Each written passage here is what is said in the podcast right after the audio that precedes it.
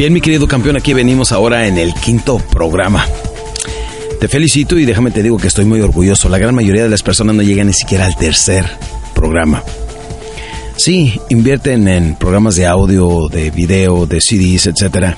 Y creen que solamente por haberlos comprado, su vida se va a transformar. Y la verdad es que no es así. Hay que hacer tres grandes inversiones. La primera, la inversión económica, porque cuesta, recuerda, la sabiduría cuesta, pero ahora vale más tu cerebro. Como dicen, la capacitación es cara, pero más cara es la ignorancia. Y como dice Benjamin Franklin, vacía tu bolsillo en tu mente que tu mente llenará tu bolsillo. Te voy a narrar un pasaje de mi historia para establecer un poquito más de credibilidad de por qué es importante invertir en uno mismo. La segunda inversión viene siendo el tiempo. Debes de tomarte el tiempo para escucharlo. Haz que este programa te estorbe, que te quede en la mesa, en tu automóvil, cárgalo donde quiera. Porque si llegas y lo guardas en tu biblioteca, lo más probable es que jamás lo vuelvas a escuchar. O lo guardas arriba del armario, arriba de la televisión, y al rato no lo vas a escuchar. Ojalá que te estorbe y cárgalo contigo para que te obligues a escucharlo. Entonces son tres inversiones. La primera de dinero, la segunda de tiempo y la tercera más importante de fe. Debes de saber que esta información, aunque son sencillos los conceptos y aunque te los mencione de una forma amena o de cotorreo, no quiere decir que no tengan el impacto, la información y el respaldo psicológico y psiquiátrico que realmente pueden producir un cambio en tu vida. Sí funcionan, campeón. Y te lo digo porque mi vida se ha transformado. Te voy a contar una historia verídica. Todo esto sucedió en una noche de verano al sur del estado de Texas, en Estados Unidos de Norteamérica. Como a las 10, 11 de la noche, estaba un joven de 16 años, sintiéndose que podía ser una persona grande, una persona próspera, una persona que podría ayudar a los demás, una persona que nació para ser alguien importante. Se sentía frustrado ya que en ese entonces no tenía ni la habilidad de resolver solamente sus propios problemas. No entendía sus emociones, no entendía eh, su vida en ese instante y la falta de control de sus emociones, de sus decisiones, lo hizo tomar una decisión. Dijo al diablo con todo eso, decidió poner fin a todos sus problemas quitándose la vida. Sí, ese joven de 16 años empezó a golpear unos ventanales con sus puños, logrando destrozarse las venas en unos instantes. Seguía como una fiera atacando contra su propia vida y estaba desangrándose casi inmediatamente. Uno de sus mejores amigos alcanzaron a verlo y fueron y trató de, detenerlo para que no continuara atentando contra su vida. Pero era tal la furia de ese joven de quitarse la vida y arrancarse de una vez por todas todos sus problemas que seguía golpeando ventanales y su compañero no lo pudo detener. Un vecino llegó y ahora entre su amigo y un vecino trataban de detener a ese joven que con gran furia trataba de quitarse la vida y no podían. Una persona que lo vio llamó a las autoridades, vino una patrulla. Llegaron y entre los dos patrulleros y, y los dos eh, amigos no lo podían contener a ese joven que como diera lugar quería no volver a ver un próximo amanecer.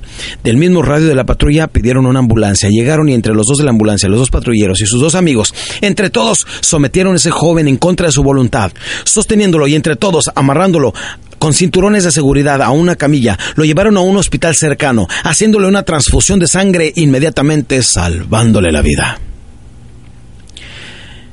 Gracias a Dios. Si no, no estuvieras tú ahorita escuchando estas grabaciones. Así es. Esa es la historia de mi vida a los 16, años. Creí que le iba a poner fin a todos mis problemas.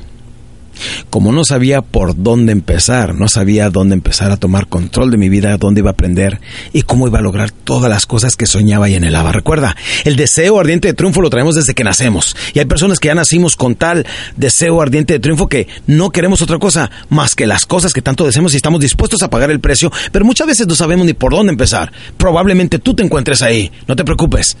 Cuando el alumno está listo, el maestro aparece.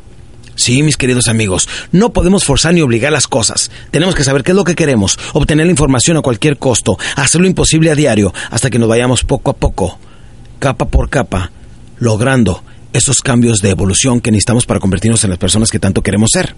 Recuerden esto, los cambios cuando hablamos de cambiar los hábitos son tan lentos que la gran mayoría de las personas abandonan.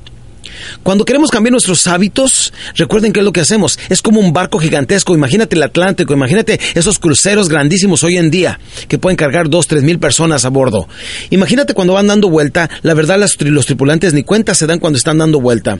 Pero el capitán, cuando está dando vueltas al timón, sabe que sí está dando vueltas lenta y tranquilamente, si tú quieres, pero está dando vueltas este barco. Como nosotros no vemos el cambio, no vemos la evolución, por eso no estamos nosotros conscientes de que sí está girando pero como no comprendemos nosotros nuestros hábitos, es como la razón por la que no podemos controlar. Y como no sentimos el cambio y no vemos que sí está dando vueltas ese gigantesco barco, entonces nos rendimos, abandonamos los cambios y la evolución que pudiéramos tener. Sí, mis queridos amigos, permítanme hablarles un poquito, con el propósito de establecer un poquito de credibilidad, quiero hablarles sobre mi vida. Mi nombre es Alex Day, eh, D-E-Y y, algunas personas se preguntan por qué y les digo, pues lo que pasa es que soy mexicoamericano, soy mexicano por parte de mi madre que es originalmente de Irapuato, Guanajuato, en México, y, americano por parte de un amigo de mi madre. No, no, no es cierto. Déjenme les digo que mi padre, mi padre, yo crecí en, eh, en Ciudad Juárez, Chihuahua, nací en un pueblito de Chihuahua que se llama Parral, Parral, Chihuahua, y crecí de los siete años en adelante cuando mi padre nos abandonó, mi madre se cambió a Ciudad Juárez y de ahí empezamos a vivir. No, hombre, qué cambio. Mi padre era dueño de meblerías, teníamos nosotros una vida muy próspera, muy bonita, pero eh, entre ellos tuvieron problemas. Mi madre nos llevó a Ciudad Juárez, nos cambiamos a vivir en una vecindad donde había 11 familias y una sola llave del agua, dos baños sanitarios y dos regaderas. Qué increíble, campeones, el cambio fue drástico, pero cuando es uno niño no lo siente. Déjenme les digo que desde aquel entonces, este, no es por presumir, pero eh, a pesar de que éramos muy pobres, siempre comíamos suficiente. Y sé que comíamos suficiente porque cuando le decíamos, mamá, ¿me sirve más? Nos decía, no, ya comió suficiente. Por eso me acuerdo que sí comíamos suficiente. Y, y desde que decía mi mamá, tiendan las camas, les decía a mis hermanas, imagínense, éramos cinco hombres, tres mujeres más mi mamá, éramos nueve. ¿Y saben en qué dormíamos? Vivíamos en dos cuartitos y tirábamos dos colchonetas en el piso y ahí es donde dormíamos. Ahí los vecinos empezaron a observar y dijeron, esta es una familia bien acomodada. Sí, porque nos acomodábamos muy bien, cinco en una, cuatro en otra y dormíamos muy a gusto, ¿sí o no?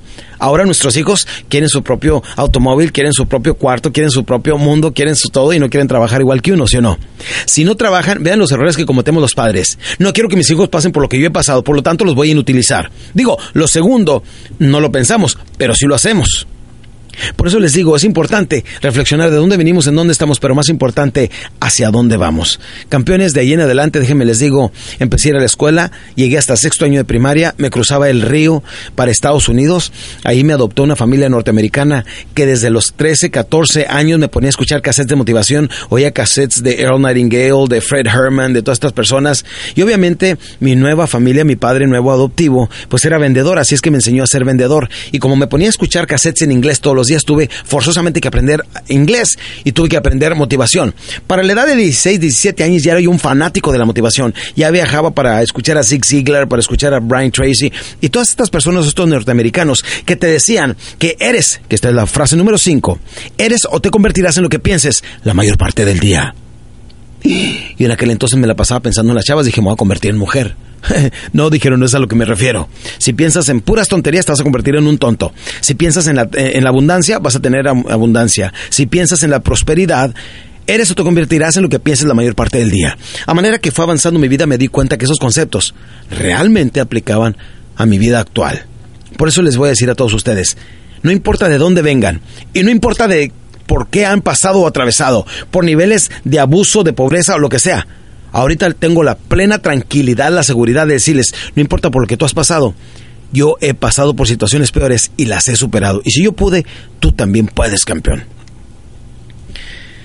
El siguiente tema, campeones, que viene siendo víctimas del medio ambiente, es un tema muy bonito y que realmente requiere de toda tu atención porque nos lleva por un proceso de reflexión para que no seamos víctimas del medio ambiente. Yo ya no fui parte de los muchachos en el barrio donde crecí, ya no fui parte de esa mediocridad y conformismo. Ahora a los 40 años de edad, déjenme les digo, hace unos 2, 3 años, fui al barrio donde me juntaba con mis amigos, ya me encontré a Negro, a Alcala, a todavía muchos de mis compañeros a los 40 años, todavía en esquina de sus casas, haciendo nada. Les digo, ¿no se cansan de esta mediocridad? ¿No les gustaría tener automóviles nuevos? ¿No les gustaría conocer el mundo? ¿No les gustaría trabajar y darle un buen estilo de vida a sus hijos? Tienen hijos que ya ni, ni, identifican, ni los atienden, ni los mantienen. Dios mío, dije, qué bueno que no fui conformista como otras personas. ¿Qué fue lo que me inspiró? Pues lo que me inspiró mucho fue que quise vivir mejor y después que conocí esta familia que cambió totalmente mi forma de pensar. Campeones, todos ustedes pueden cambiar su forma de pensar y pueden cambiar sus resultados en su vida. Pero por eso me los quiero llevar por un proceso de reflexión y que identifiquen este tema que se llama víctimas del medio ambiente. Y todo empieza de la siguiente manera. En una colonia humilde y sencilla de esta ciudad o de cualquier ciudad, nace un niño. Por citar un caso le vamos a llamar Juan Pérez. Este niño nace eh, totalmente sin identificación en el medio ambiente donde está creciendo. Él no sabe hablar, cómo caminar, cómo comportarse, no sabe nada. Todo lo va a aprender, pero escuchen bien, los niños aprenden a través de la imitación. Ah, qué interesante, ¿verdad? ¿Acaso ustedes como padres enseñaron a sus hijos a hablar? No. ¿Acaso a ti te enseñaron a hablar o aprendiste a través de la, imitación? Escuchamos las palabras y poco a poco, cuando teníamos 10, 12 meses, eh, año y medio, dos años, empezamos a levantar las palabras y las repetíamos igual que papá, mamá, etc. Pues aquí Juan Pérez en cuanto aprende a hablar. Si su padre habla con puras malas palabras, es el vocabulario que él va a tomar como su lenguaje propio, ¿sí o no? Porque no tiene otro punto de referencia. Para la edad de 5 o 6 años, que es cuando el ser humano más aprende sobre la vida, este niño sabe hablar, caminar y conducirse, pero exactamente como su papá o como su mamá. Porque para un niño, la persona más grande, más importante viene siendo su papá y su mamá.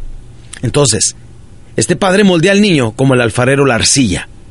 Este padre moldea a este niño exactamente como es él. Habla como él, se conduce como él, piensa como él, le gusta la misma música igual que él, pertenecerá algún día al mismo grupo político, come y se comporta exactamente como su padre. Luego, llegó un momento que este niño sale del seno familiar, ahora va a la escuela. Cuando va a la escuela, dime una cosa, déjenme les digo, para la edad de 6, 7 años, este niño ya tiene una habilidad increíble de imitar. Todo lo que aprende es a través del poder de la imitación, y ese es un problema el más grande de la humanidad. Porque cuando ya llega a primer año de primaria ya no sigue tanto a sus padres. Ahora, ¿quién empieza a imitar? ¿A quién? A sus maestros. Sí, que bueno fuera, ¿verdad? Pero nada, se junta más con sus compañeros que con sus maestros. Entonces, ¿a quién imita? Pues a sus compañeros. Ahora habla, camina y se conduce exactamente como sus compañeros. Cuando está en tercero de primaria, si los niños se rompen los pantalones de mezclilla y arrastran los pies al caminar, él también se va a romper los pantalones de mezclilla y va a arrastrar los pies al caminar. ¿Por qué? ¿Por qué? Porque así lo hacen sus compañeros. Y él ha aprendido a través de la imitación. Cuando llegue a la secundaria, si sus cuates, sus amigos, sus camaradas, se brincan la barda para del otro lado tomar cerveza y fumar cigarrillos, él también lo va a hacer, porque para un joven adolescente lo más importante es ser aceptado por los demás. Eso toma más prioridad que sus mismos padres. Qué increíble, ¿sí o no? Aquí es donde empieza en la edad de la crítica. El joven adolescente, recuerden, adolescencia significa adolece de ciencia. Entonces el joven adolescente empieza a criticar a su padre diciendo, no es tan fuerte, no es tan grande, no es tan poderoso, ya casi estoy de su tamaño, no es tan inteligente, por lo tanto es un tanto anticuado y fuera de, de onda, fuera de órbita. No sabe ni qué rollo, no sabe ni qué pasa con mi vida empieza a criticar a su padre y aquí se empieza a pegar más a sus amigos. Entra a la preparatoria y ahora se comporta exactamente como ellos. Y aquí es desgraciadamente donde muchos de estos jóvenes caen en el pandillerismo, la drogadicción, sexo antes de su tiempo y demás y empiezan a convertirse en grandes líderes o en grandes criminales. Ahora Juancho de repente tiene 18 años y sale de la preparatoria. Cuando sale de la preparatoria, está listo para iniciar su vida o ir a la universidad. Pero como ya no tiene amigos a quien seguir, ahora le toca a él decidir. Pero como no sabe decidir, se encuentra más confuso y más perdido que nunca. Juancho lo más probable es que se la pase ahí en la esquina, solo, sin hacer nada. Cuando se encuentra solo, perdido ahí, su vida cambia, toma otro rumbo y se transforma. Y él ni cuenta se dio. Pero eso es otra historia que te voy a decir en el siguiente programa. ¿Cómo cambia Juancho qué es lo que sucede, cómo se transforma su vida, en qué termina y cómo pudo haber cambiado, es algo que necesitas identificar, conocer y saber. Porque no estoy hablando de Juancho, estoy hablando de tu vida. Y así como yo salí de ser víctima del medio ambiente, tú también puedes salir y transformar tu vida. Así es que lo mejor de este tema, de cómo dejar de ser víctimas del medio ambiente, apenas viene del otro lado de este cassette en el siguiente programa.